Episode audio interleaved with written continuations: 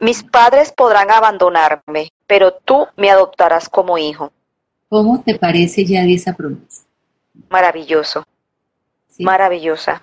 Es cierto que tuvimos Sí. heridas de padre, heridas de madre, pero lo que es cierto también es que eso no puede dominar nuestras vidas, porque ya Dios nos adoptó como padre. Y el amor de Dios es más grande que cualquier herida de cualquier padre o de cualquier madre. Sabemos que las mayores, las mayores eh, conflictos que puede vivir un ser humano es el, es el que es producido por los padres. Y eso es tan fuerte que Dios mismo lo sabe. Ah, Esta porción de la escritura, eh, el salmista describe que es prácticamente recogernos, es como quedamos como alguien diría un sobrado de, tri- de tigre. Es, es, es, un, es un, un fleco que da el corazón del ser humano cuando es herido por el padre. Por eso el abuso en la familia, el abuso emocional, el abuso sexual, el abuso físico, no tiene sentido porque lastima, daña, acaba. Pero la promesa de Dios es inmensa, que aunque hayamos tenido eso, Él es el que nos recoge, nos libera, nos adopta y con su amor nos sana. Es la promesa que hoy nosotras necesitamos aferrarnos, porque nuestros hijos e hijas, nuestros nietos y aún nuestros yernos y nueras están recibiendo y esperan de nosotras esa tarea de ser maestras del bien. No sé si las que no tienen mamás extrañan sus abrazos. Yo extraño mucho el abrazo de mi mamá. No tuve una relación, no fue muy fácil. Salí de la casa muy rápido. No me veía muy frecuentemente con ella porque siempre estuve afuera. Ella siempre me reclamaba, ¿por qué te fuiste? Siempre, hasta el día que murió. Le agradezco su confianza, su amor por ella, aprendí cantidades de cosas. Pero esas palabras lo eran compensadas cuando ella me abrazaba. El abrazo de mamá no lo puede dar nadie, solamente la mamá. ¿Qué hace Dios? Suple ese vacío. Y aunque recuerdo sus reclamos, también recuerdo sus abrazos, pero llega un momento en que el amor de Dios neutraliza lo uno y lo otro y le da paz a mi corazón. Porque nada puede ser en este tiempo una excusa para que tú y yo seamos las maestras del bien que nuestros hijos necesitan, así sean bebecitos, así sean viejos ya con hijos o con nietos. Nosotras necesitamos seguir convirtiéndonos en maestras del bien. Esa es la tarea de una mamá. La tarea de una mamá va más allá de enseñar a comer, a bañarse, a vestirse, a tender la cama, etcétera, etcétera. No, nuestra función no termina hasta que Dios no nos llame a casa. Pero es que a mí me trataron muy mal, yo sufrí mucho, todas hemos tenido heridas de padre o de madre. Aquí hay una promesa de Dios. Aunque nuestros padres nos hayan dejado, aunque nuestros padres nos hayan abandonado, nuestro Dios nos recogió y con su amor nos quiere sanar. Si tu mamá ya murió, tu papá ya murió, el Señor ya te recogió en sus brazos. Y su amor es más grande que puede suplir y sanar esos faltantes y esos reclamos que tienes hacia tu mamá o hacia tu papá. Si tienes a tu mamá viva, el amor de Dios te va a capacitar para abrazarla, para mirarla a los ojos y cubrir la multitud de errores que sientes que ella cometió contigo. El amor de Dios te recogió, te cubrió, te habilita y te capacita para ser la maestra del bien que tus hijos necesitan. ¿Por qué hago este, este énfasis? Porque hay una serie de pasajes en el Evangelio donde es asombroso cómo el valor de la maternidad Jesús lo replantea y le da una perspectiva muy diferente a la que en este tiempo se le está dando. Aún en estas celebraciones de Día de Madre, nosotras las más mayorcitas, tenemos una tendencia a estar esperando cosas. y a sentirnos mal cuando no nos dan. Y cada una hemos tenido y hemos aprendido a tener una manera de manipular a nuestros hijos.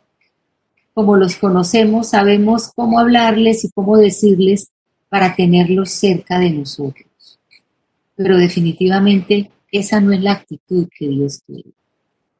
El Día de la Madre no es otra cosa sino recibir esa evaluación de que lo hemos hecho bien, de que somos esas maestras del bien, que nuestros hijos han aprendido. Y Jesús es muy claro en lo que nosotras debemos tener claro en este tema de la maternidad. Vamos a ir a un pasaje que yo sé que ustedes lo han leído y quisiera que juntas fuéramos a este capítulo, a Lucas capítulo 11 y leamos allí del versículo 27 al versículo 28. Lucas capítulo 11, versículo 27 al versículo 11. Es tan fuerte el tema de la maternidad en este tiempo que creería yo se ha sobredimensionado su valor a tal punto de, de llevar a que nuestros hijos se sientan tranquilos por estar ese día juiciositos sentados con nosotras, que nos lleven regalo, que nos hagan una buena comida, ya cumplieron, ya te reconocí como mamá. Y como que nos conformamos con eso. Como que la oportunidad para sentarnos como las matronas de la casa y que todos reconozcan nuestro sufrimiento, la tarea tan grande, el precio que hemos pagado como mamás, lo que nos ha costado la crianza, las horas de sueño que hemos invertido. Y tenemos una, un, aire, un airecito de soberbia y de superioridad en este tema de la maternidad peligroso que no le agrada a nuestro Dios. Porque de eso no se trata. El tener hijos es esa nuestra responsabilidad, dedicarnos a ellos, cuidarlos, amarlos, atenderlos. Es eso lo que nos corresponde. Es esa la tarea que nos toca hacer. Cuando una mujer, ustedes se acuerdan de esta cita, se acercó a Jesús, este es uno de esos pasajes interesantes. Esta mujer le dijo a Jesús, mientras él estaba en medio de la multitud, estaba él eh, había terminado de hacer una liberación, dice la escritura, había dado unas tremendas enseñanzas. Una mujer se le acercó y le dijo lo siguiente, bienaventurado el vientre que te trajo y los senos que mamaste. A mí me impacta cómo eh, el Señor Jesús le prestó atención a una mujer que gritó en medio de la multitud después de una tremenda liberación que él hizo y captó la atención del Señor. Esta mujer estaba haciendo énfasis en que lo máximo para la mujer que lo trajo a luz y los pechos que le dieron su alimento. Y la mujer le gritó, bienaventurado. Yo creo que este, esta mujer estaba esperando que, que Jesús se volteara y le dijera, sí, ustedes las mamás son unas valientes, ese reconocimiento que se, se merecen, aplausos para todas. Y miren lo que el Señor Jesús le dijo a esta mujer, no, por lo, no porque esto de la maternidad sea malo, sino lo que el Señor sencillamente quiso decirle a esta mujer, eso no es lo más importante, esa es tu responsabilidad de mamá, esa es tu tarea de madre. Una madre es feliz por hacer eso, y no se lo tiene que enrostrar a ninguno de sus hijos, pero sí le aclaró algo de una manera contundente. Antes bienaventurados los que oyen la palabra de Dios y la guardan. ¿Qué opinan, señoras, de esto? Son expresiones de Jesús que definitivamente a uno lo ubica. El tema de la maternidad va más allá de las responsabilidades que tenemos cuando elegimos tener un hijo. No sé cómo fue el comienzo de, tus, de tu maternidad. Dios lo sabe. Dios sabe si te tocó ser mamá. Dios sabe si buscaste y anhelaste ese hijo. Dios conoce si fue fácil, si fue difícil, si hubo rechazo, si hubo aceptación. Dios todo lo sabe. Y Él no te ha dejado ninguno de los días que llevas de tu maternidad. Ninguna puede decir que el Señor la ha dejado. No, Dios nos ha dado todo lo necesario. Es asombroso cómo nos ha habilitado no solo para llevar un embarazo a término, cómo nos fortaleció en ese momento del parto tan complicado, en la amamantada que es tan difícil, que implica tanto esfuerzo, tanta valentía, en la crianza, en los momentos en que nos ha tocado estar solas con nuestros hijos, los momentos que te ha tocado salir, trabajar y dejarlos porque necesitas el trabajo para mantenerlos, o el disfrutar el tener un esposo, o el, tenerlo pero tampoco que te ayude. O sea, el Señor conoce todos los momentos que hemos vivido de nuestra maternidad.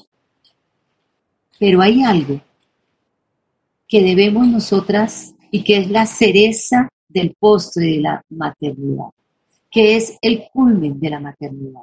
Para ti que estás empezando tu maternidad, eso que estás viviendo es parte de ello, pero no es el todo. Para nosotras que ya terminamos, pero estamos acompañando a ser, nosotras todavía tenemos una tarea por delante. Y es esta. Es esta bienaventuranza de madres. Esta bienaventuranza que nos convierte en esas maestras del bien. Cuando ustedes y yo oímos su palabra y la guardamos. Cuando como mamás les enseñamos a nuestros hijos a hacer la voluntad de Dios. Señoras, esa es la tarea que las que ya no estamos criando hijos, sino acompañando hijos, necesitamos, necesitamos tener muy claro en nuestra mente y en nuestro corazón. Continúa la tarea. Continúa la tarea hasta el final de nuestros días.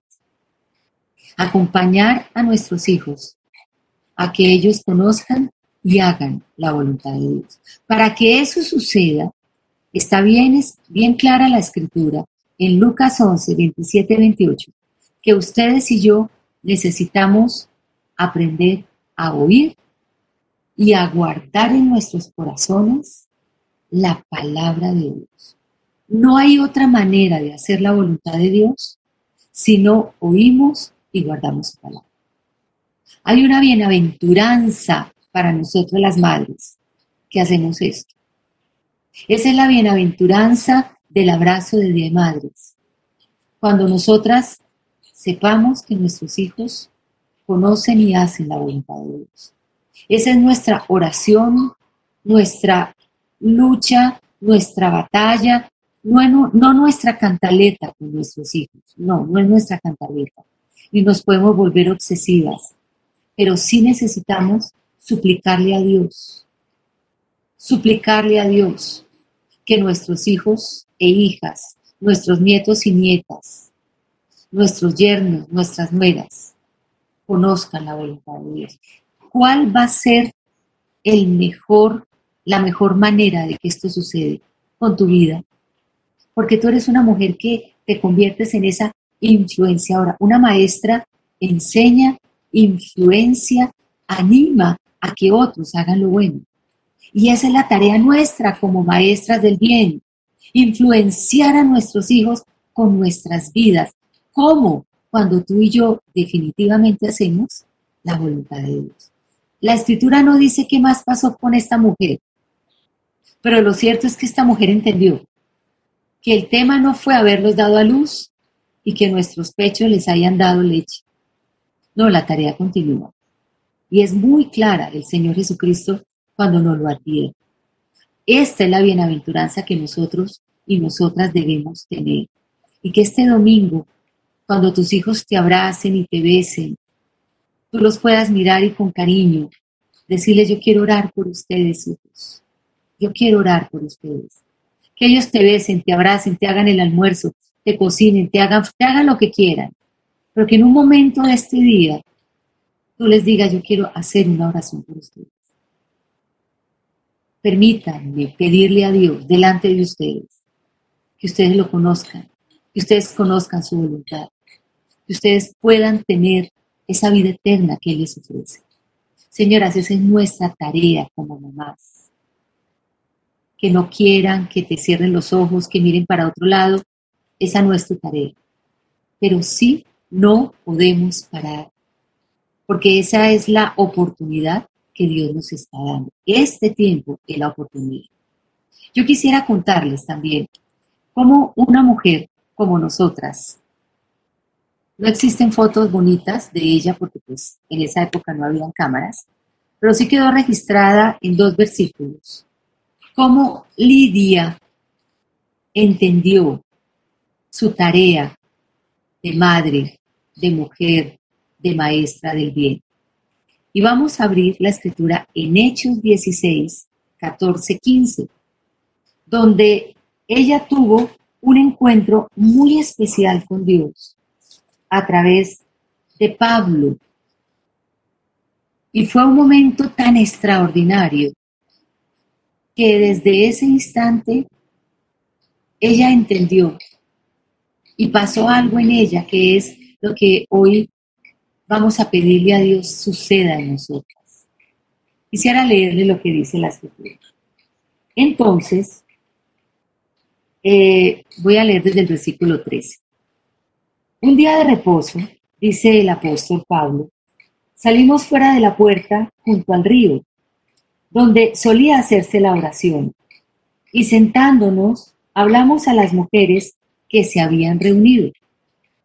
Entonces una mujer llamada Lidia, vendedora de púrpura de la ciudad de Tiatira, que adoraba a Dios, estaba oyendo. Y miren esto que pasó en ella. Y el Señor abrió el corazón de ella para que estuviese atenta a lo que Pablo decía. Y cuando fue bautizada y su familia nos rogó diciendo, si habéis juzgado que yo sea fiel al Señor, entrad en mi casa y posad. Y dice el versículo 15 al final, y nos obligó a quedarnos. Nosotras como mujeres tenemos un nivel de influencia muy fuerte. Yo creo que ya tú eres consciente de eso. Nuestros hijos, como nuestros esposos, aún nuestros yernos y nuestras nueras. Ellas se están dando cuenta, ellos se están dando cuenta del nivel de influencia que nosotros tenemos, que nosotras tenemos. Lidia era una mujer profesional de su época, una empresaria, una mujer que tenía un negocio de púrpura, era una tinta especial con la que, una tinta natural de origen animal, que ella usaba para teñir ropa. Luego era una mujer próspera, era una mujer que tenía, llamémoslo así, el control de su hogar a nivel financiero. Ella había aprendido a tener temor a Dios como tú y yo lo tenemos. Ella era una mujer que oraba. Dice la Biblia que ella adoraba a Dios. Y el día de reposo, que era el momento donde se encontraban, ella buscaba estar con el Señor como tú y yo lo hacemos.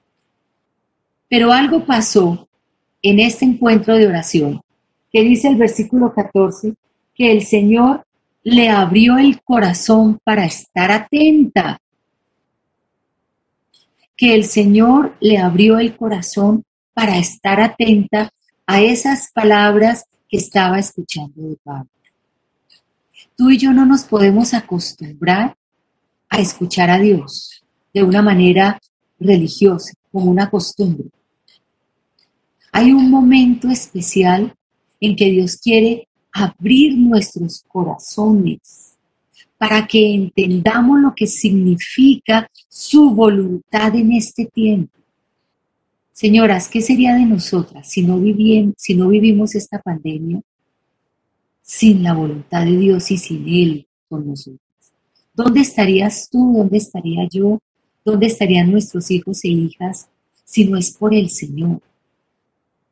La voluntad de Dios no es una expresión, una frase que está escrita, no es un concepto religioso, esto no es de contexto de religión, la voluntad de Dios es para este ahora, es para este momento. Es un momento tan especial y tan importante que es lo único que nos va a permitir salir adelante. Conocer a Dios y conocer su voluntad nos va a dar a nosotras cordura aquí en la mente, nos va a dar en nuestras emociones paz, a nuestro espíritu le va a dar claridad, a nuestro cuerpo le va a dar sanidad. La voluntad de Dios tiene que ver con eso que Él quiere que hagamos en todo momento, en todo instante, en cada circunstancia, cómo responder, cómo hablar, cómo mirar, qué hacer con el enojo, qué hacer cuando estás en tentación, qué hacer cuando estás eh, con la tentación de mentir, qué hacer cuando estás enferma, qué hacer en medio de las pruebas, cómo tratar a tu esposo, cómo hablarle a tus hijos, cómo disciplinar a tus niños, cómo manejar el tema de la alimentación, cómo manejar tu dinero, qué hacer con tu tema laboral. Señora, la voluntad de Dios tiene que ver no solo con tu tema espiritual, es con todo. Por eso el Señor dice que nuestro espíritu, alma y cuerpo van a ser hallados irreprensibles hasta la venida del Señor Jesucristo, cuando nosotras elijamos como Lidia hacer claramente su voluntad. Miren que ella entendió algo muy claro, que ella y su familia debían ser bautizadas. ¿Qué significa ese concepto? No es el concepto religioso del bautismo que tú y yo aprendimos hace muchos años. Este concepto de que yo, ella y su familia, dice el versículo 15, debían ser bautizadas, es debemos sumergirnos. Bautizo significa sumergirse en. Los antiguos guerreros antes de salir a la guerra bautizaban sus espadas en sangre de animales. Llenaban, sacrificaban el animal, recogían su sangre, introducían su espada y la bautizaban como una manera, como una manera de salir a la guerra. Su espada ya estaba lista. Tú y yo necesitamos sumergirnos, sumergirnos en la voluntad de Dios. Muchas de nosotras de pronto estamos cansadas. Ya has trabajado mucho por tu familia y quisieras parar. La pregunta es, ¿cuál es la voluntad de Dios en este tiempo? ¿Qué es lo que el Señor quiere para ti en este tiempo? ¿Cómo quiere Él usar tu vida? ¿De qué manera Él quiere que sigas influenciando? Eso es ser maestras del bien. Señoras, eso es ser madres en este tiempo. Ser madres va más allá de volvernos intensas porque la casa está en desorden, de pensar en el almuerzo, en la comida, de andar estresadas porque no se lavó la ropa el día que tenía que ser, no se tendió la cama a la hora que tenía que ser. No, no, no, eso no es ser mamá. Esa es una tarea que tenemos. Ser madre tiene que ver con aprender a manejar el desorden de tus hijos. ¿Cuál es la voluntad de Dios frente al desorden de tus hijos? Es una buena pregunta. ¿Cómo debes tú comportarte ante los cambios que están ellos viviendo, las situaciones que manejan nuestros esposos. La voluntad de Dios, este libro hermoso, la Biblia que tú tienes, necesitamos conocerla y leer. Dice la escritura que cuando Lidia entendió, le permitió a Dios que el Señor le abriera su corazón. Dios sabe lo que tú sientes en este momento. El Señor sabe lo duro que ha sido ser mamá, porque vienes cargando seguramente heridas profundas de tu mamá. Aún tienes palabras de ella aquí en tus oídos. Aún sientes de pronto juicios o críticas. O tal vez sientes que ella te sobreprotegió y te inutilizó. Pero ni lo uno ni lo otro deben tener ni debes seguir permitiéndoles tú hoy tanto poder en tu vida. Hoy necesitamos echar mano de la sanidad de Dios, de asumir que aunque padre y madre nos hayan dejado, Él nos recoge y su amor nos sana. ¿Cómo superas tú eso que no sabes cómo hacer? Cuando tú agarras su palabra, la lees y empiezas a descubrir en ella la voluntad de Dios. Hoy la oración es que el Señor abra nuestros corazones a su voluntad, como lo hizo Lidia. Que en medio de tantas cosas que, que vienen a tu mente como mamá, como mamá de niño pequeño, como mamá de, de, jovencitos, como mamá de hijos adultos, vayas siempre en busca de la voluntad de Dios. Señor, ¿qué debo hacer? Señor, ¿cómo le respondo? Señor, ¿cómo debo actuar? Señor, ¿qué dice tu palabra? En este momento, ¿qué quieres que haga? Lilia lo aprendió. Y dice que su familia fue bautizada como ella. No solo ella, su familia también. Luego, algo pasó en ese corazón de esta mujer que influenció, de esta maestra del bien, que dice la Biblia, su familia fue tocada, fue ganada, la familia, ella como su familia, le pidieron a Pablo que se quedara. Y miren lo que sigue diciendo la escritura, que Pablo estuvo en la casa de Lidia y Lidia los obligó a que se quedaran. Era una mujer tremenda, era una mujer que tenía las cosas muy claras. Y el apóstol Pablo, semejante hombre, le obedeció y se quedó. Si ustedes siguen leyendo el capítulo 16, tienes varias historias, varios episodios de lo que vivió Pablo. Y vivió él uno muy difícil, muy difícil, estuvo en la cárcel y, aquí aparece en este capítulo una de las expresiones más poderosas que le dijo el apóstol Pablo al carcelero, que hoy vale la pena que nosotras recordemos las palabras que Pablo le dijo al carcelero.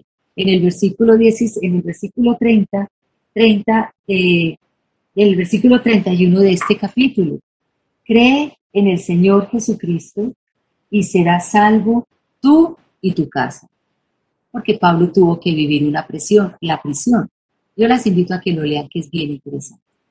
Pero dice la Biblia que después de salir de la cárcel, Pablo en el versículo 40 volvió a la casa de Lidia y, la, y encontró en ella consuelo wow, qué mujer tan tremenda esta Lidia. Ella no dio Lidia, no, ella dio fue consuelo. Fue una mujer que entendió claramente su papel. La voluntad de Dios es lo que a ti te hace como madre bienaventurada. Te hace ser una mujer bienaventurada. Por eso María se llamó a sí misma bienaventurada, porque ella eligió siempre la voluntad de Dios, antes que sus derechos, antes que su cansancio, antes que todos sus reclamos, antes que todo su el, el reconocimiento de sus hijos. Ella eligió una sola cosa. Y cuando se le olvidó a María, de eso vamos a hablar después, el Señor se lo recordó. Pero yo quisiera que retomáramos este punto. Nos está invitando el Señor a que seamos en este tiempo maestras del bien. Y lo vamos a lograr solo cuando oigamos y guardemos su palabra. ¿Qué te está impidiendo a ti? ¿Qué te tiene cerradito tu corazón, mamá, abuela, mujer? ¿Qué circunstancia está impidiéndote a ti en este tiempo conocer, elegir y hacer la voluntad de Dios? Nada puede ser más grande, nada. Y por eso necesitamos, y yo las voy a invitar a que oremos, para que, como Lidia, el Señor abra nuestro corazón, abra nuestro corazón para que estemos atentas, este es un tiempo donde hay muchas, muchos temas que nos preocupan, hay muchas amenazas. Hay amenazas de salud, hay amenazas familiares, hay amenazas económicas, los temas laborales, nos amenazan y nos distraen. Señora, yo le suplico, no te dejes robar la atención. Que tú puedas siempre enfocarte, Señor, ¿qué es lo que debo hacer? Muéstrame. Que sea una oración consciente y de una manera deliberada vayas a la Biblia y encuentres en ella la dirección de lo que debes hacer. Miren, hay momentos en que nosotras debemos guardar silencio. Ustedes saben. Y es la voluntad de Dios que nos callemos, que no hablemos. La Biblia lo dice. Calla. Guarda silencio. Pero es que yo, no, cállate. Hay momentos en que la voluntad de Dios es que no hablemos, que no les digamos nada ni a nuestros esposos ni a nuestros hijos. Que escuchemos, que los dejemos ser, que no los exasperemos. Hay momentos que necesitamos oír, oír. Hay otros momentos en que solo lo que debemos hacer es mirar, y la Biblia repite muchas veces estas expresiones, miren, estén atentos. Otros es el momento de dar un abrazo. De pronto hay otro momento de hablar, pero no hablar desde tu herida. No, no, no lo hagas. No lastimes. Cuando tú hablas desde tu herida, vas a generar otra herida. La voluntad de Dios es tan clara. Y cada vez que la encontramos y la hacemos, esta bienaventuranza de esta mujer de Lidia, la bienaventuranza que Jesús le dijo a esas mujeres que son bienaventurados, los que oyen su palabra y la guardan, esos son los bienaventurados. Porque no tiene sentido que tú teniendo hijos estés frustrada, estés cansada, estés amargada, estés desesperada, es que no me lo aguanto más, es que ya no soy capaz, es que, a ver, ¿cómo así? Ahí necesitamos hacer un ajuste. Necesitamos decirle, Señor, abre mi mente, ¿qué es lo que está pasando en mi corazón? ¿Qué es lo que tú quieres que yo haga? Señor, abre nuestro corazón para estar atentas a tu voluntad. Yo quisiera que oráramos así en esta mañana, que le pidiéramos a Dios que Él abra nuestro corazón para estar atentas a su voluntad, que no sigamos prestándole tanta atención a tantas cosas, a nosotras mismas, a nuestros esfuerzos y cansancios. No, no, no. Cuando el bebé empezó a formarse en nuestros vientres, nuestros derechos y nuestras vidas cambiaron. Ese pensamiento que está en este tiempo es una mentira y es un engaño. De que nosotras tenemos derechos, de que nosotras también merecemos, de que yo merezco el descanso, de que yo merezco también tener tiempo para mí, porque toda mi vida me he matado. No, para con eso, eso es una mentira, eso es soberbia, eso es pecado, eso es un engaño que no nos deja estar atentas a su voluntad. Dios es el que se encarga de nosotras. Dice la Biblia que Lidia, en la casa de Lidia se inició la iglesia de, de los filipenses. ¿Sabían ustedes eso? Qué tremenda bendición recibió esta mujer. Porque en esta casa fue el comienzo de una iglesia y fue el mover del Espíritu Santo a otros. Lidia le permitió al Señor abrir su corazón. En esta mañana yo te lo suplico, que Dios abra tu corazón. Que en esta semana, antes del domingo, tú ores por ti mismo y le preguntes al Señor, le cuentes al Señor, le entregues al Señor y le puedas decir, Dios, esa bienaventuranza, yo la quiero para mí. Es para ti y es para mí. Yo la quiero agarrar, oír y guardar su palabra. La quiero tomar, porque es esa felicidad que anhelamos en el espíritu, en el alma y en el cuerpo. Está para nosotras, tómala. Sencillamente es hacer esta oración. Vamos a orar. Voy a iniciar por una oración. Lili, te pido que me pongas la canción y después termino yo con otra oración. Mi querido Dios, con esta frase en nuestras mentes, Señor, abre mi corazón para que esté atenta a tu voluntad. Queremos entrar a tu presencia. Somos las primeras que necesitamos de tu ayuda. Como madres no nos las sabemos todas. Las responsabilidades que se asumen cuando se elige ser mamá son muchísimas. Y tú has prometido que nos vas a ayudar. Es más, lo has hecho. Y si miramos para atrás nos asombramos de cómo nos has ayudado. Jamás nos has faltado, aún en medio de unos momentos muy difíciles. Tú te has levantado y nos has ayudado las mamás que están solas. Señor, es increíble cómo tú te has convertido en ese papá para los hijos. Y en medio de tantas situaciones tú los has guardado.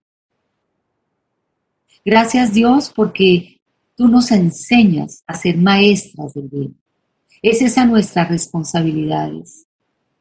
Como madres tenemos tareas bellísimas, recompensas inmensas también tremendos sacrificios, pero todos valen la pena, Señor, porque es un privilegio acompañar a otra vida maravillosa que sale de nuestro vientre, a que te ame y a que te conozca también, Señor.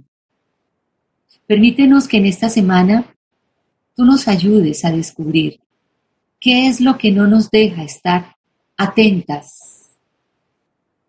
Señor, abre nuestros corazones para que miremos más allá de nosotras mismas, para que no sigamos permitiendo que la soberbia y el reconocimiento de todo nuestro esfuerzo nos domine.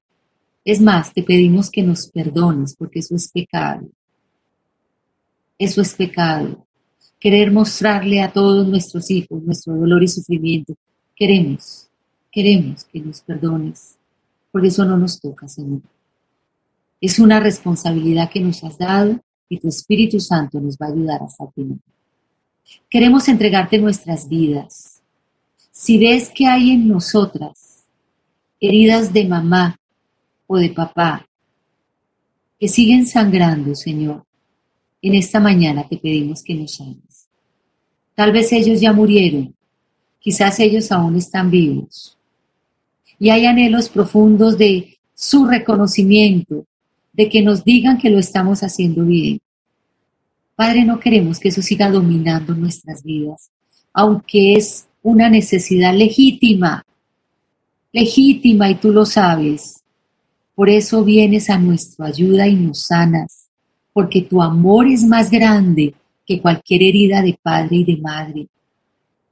Y con esta canción queremos orar por nosotras mismas, para que seas tú ayudándonos en el nombre de Jesús a ser sanas, a recibir y aceptar de ti, Señor, esa profunda sanidad, ese profundo cuidado, porque tú eres el que nos proteges y nos guardas y nos habilitas para ser mamás. Gracias en el nombre de Jesús porque con tu ayuda lo vamos a lograr. Y como Lidia, mi Dios, vamos a bautizar a nuestros hijos, a nuestros esposos, a nuestras yernos, nueras, a nuestros hijos en ti. Y nos vamos a convertir en esas maestras del bien para tu gloria y honra.